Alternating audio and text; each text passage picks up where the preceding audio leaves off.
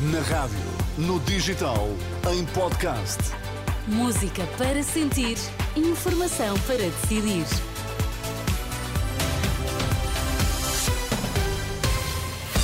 Notícias das 5 na Renascença com Ana Rita Borda d'Água. Para já os destaques. Bom dia. Bom dia. Primeiros reféns do Hamas serão libertados esta sexta-feira. Por cá, a reunião entre médicos e governo termina sem acordo.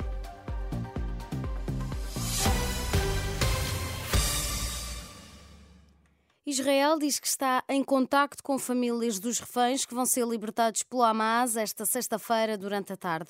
São 13 mulheres e crianças, segundo anunciou o governo do Qatar que mediou as negociações.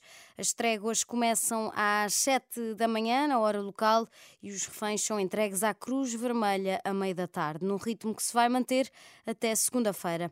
Em contrapartida, Israel vai libertar 150 palestinianos presos em cadeias israelitas, sobretudo jovens e mulheres, e vai permitir a entrada na faixa de Gaza de vários caminhões com ajuda humanitária. O chefe da diplomacia portuguesa, João Gomes Cravinha, homóloga da Eslovénia, iniciam esta sexta-feira uma deslocação de dois dias ao Médio Oriente, com paragens em Israel e na Palestina, mas também na Jordânia e também no Egito. E de acordo com o jornal Haaretz, a horas antes do início do cessar-fogo, a sirene de foguete foi ativada no sul de Israel. Por esta hora, então, está-se a dar o início do cessar-fogo. O líder do conservador Partido Nacional da Nova Zelândia, vencedor das eleições de 14 de outubro, anunciou esta sexta-feira a formação de um governo de coligação que pretende restaurar a lei e a ordem. O conservador do Partido Nacional da Nova Zelândia, o líder, garantiu que o novo governo vai reconstruir a economia para aliviar o custo de vida, oferecer benefícios fiscais e também aumentar a prosperidade para todos os habitantes. É a primeira vez na história da Nova Zelândia que três partidos formam uma coligação, o que significa que todos terão representantes no executivo. Por cá, o governo e os médicos não chegaram a acordo em mais uma reunião negocial.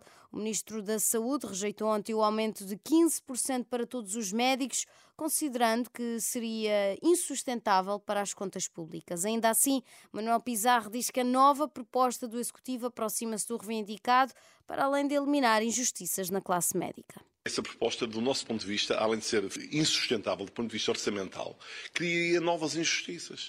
Porque o que nós procuramos fazer foi uma adequação. Veja que nós até propomos um aumento superior a 15% aos internos, aos médicos do, que estão a fazer a especialidade nos últimos anos. Na carreira que é dominante, nós propomos 12,7% de aumento naquele, nos recém-especialistas, dos médicos que estão no nível inferior da carreira, e depois propomos um aumento superior a 11% nos que já estão assistentes graduados e um aumento de cerca de 10% dos assistentes graduados por seu lado, a secretária-geral de geral da FNAM defende que o governo tem condições para aceitar a proposta dos sindicatos.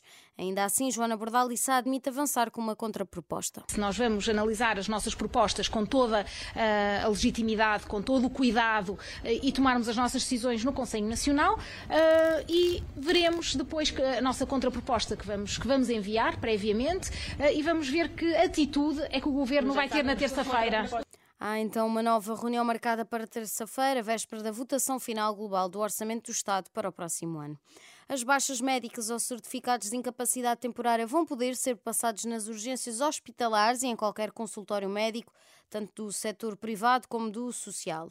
A medida foi ontem aprovada em Conselho de Ministros, vai depender, no entanto, da criação de uma plataforma digital onde as baixas ficaram registadas para se perceber se há ou não um aumento.